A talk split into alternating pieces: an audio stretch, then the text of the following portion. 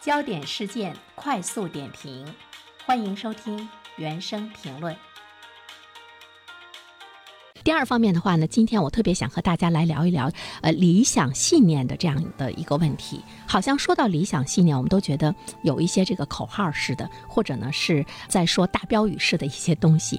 那么作为一个普通的人来说，我们需不需要有呢理想信念？这些年轻的干部，其实他就是理想信念先天不足，后天退化。让他陷入到了一种贪腐的泥潭，这个呢是他内在的原因。这里面我们就会看到，其实他受到了一种消费主义和拜金主义的思潮的这个影响。还有一些非常有意思的是，有一些这个优秀的。大学生他毕业之后呢，他从政，从政嘛，那你就是为官。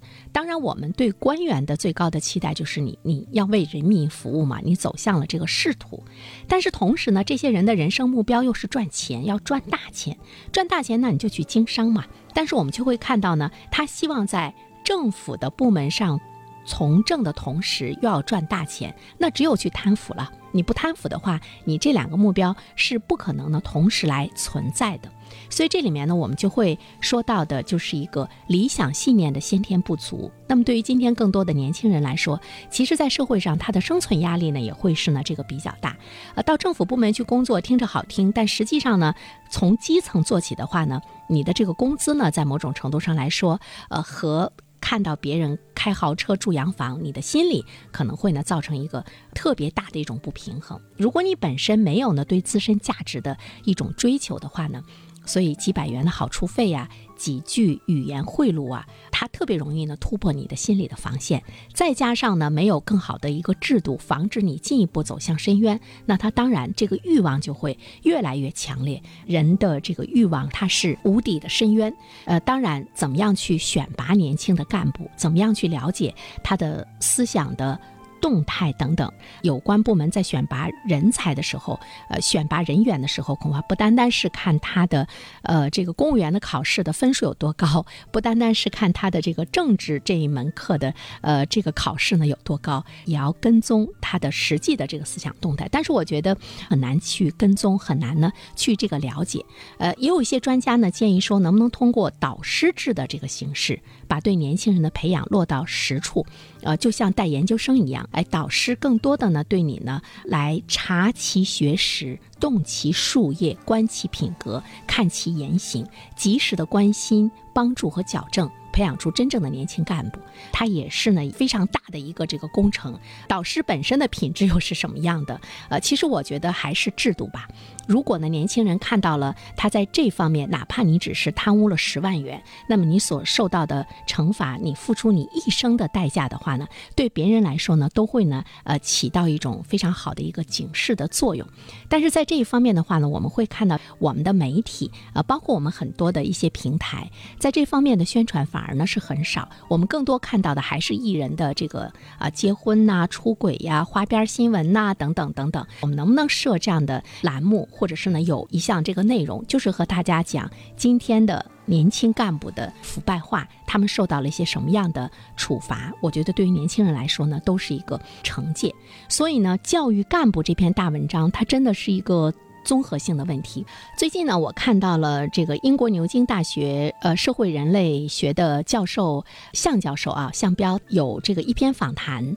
他这个访谈的题目呢非常有意思。他说：“城市新穷人不是经济穷人，是意义的贫穷。”意义的贫穷这个概念呢，特别引起了我的关注。会看到今天的很多的年轻人，包括一些年轻的干部，他并不是说他缺钱，他的这个生活的品质不好，而是呢，他把这个钱贪腐来的钱，他去给主播打赏，并不是为了满足他在生活上他自身的这样的一种物质的需求。所以他们并不是经济穷人，更确切的说呢，是意义的贫穷。所谓的意义的贫穷是什么呢？就是。这些年轻人，他觉得他活着，他其实没有更多的实际的一个追求。他觉得他是没有意义的。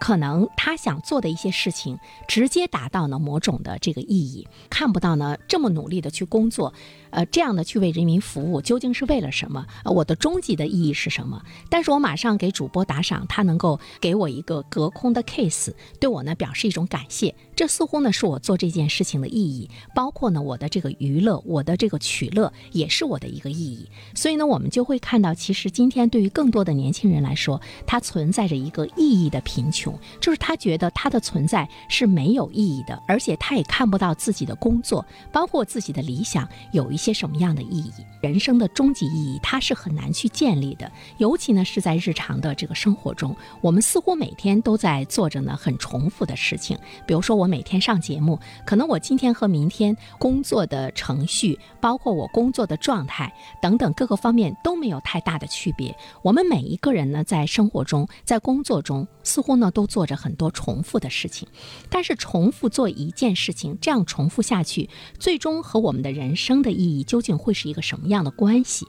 所以今天可能很多年轻人他是在思考着这样的呢问题，他当。看到说我的终极没有意义的时候，那我不如呢及时行乐，哪怕呢我是伤害了更多人的利益。其实我们也会看到今天的年轻人，他没有形成一个非常完整的一个意义的链条。所谓的意义的链条是什么呢？就是很多人是在一个大的系统下工作和生活，但是你发现没有，每一个人他形成了一个非常封闭的系统。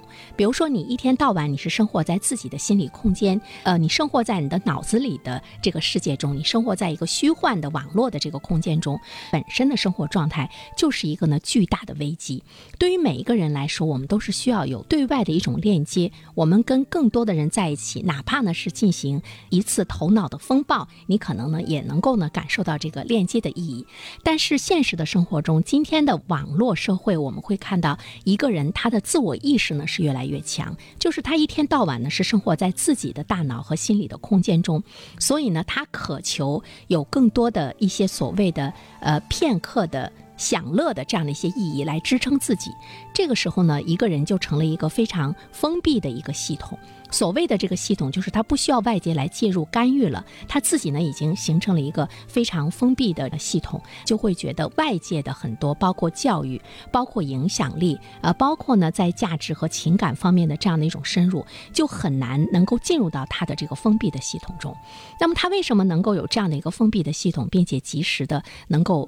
呃，享受在其中呢。当然，今天的网络社会呢，给他带来了极大的一种便利的一种状况。那么，在这样的网络的社会中，我们怎么样从所谓的这个独立的系统中，我们进一步的给它抽出来，跟周围的人建立更多的链接，去感受呢这个社会和时代的意义。好的，感谢大家收听今天的原声评论。如果你喜欢我的节目，那么就请订阅吧。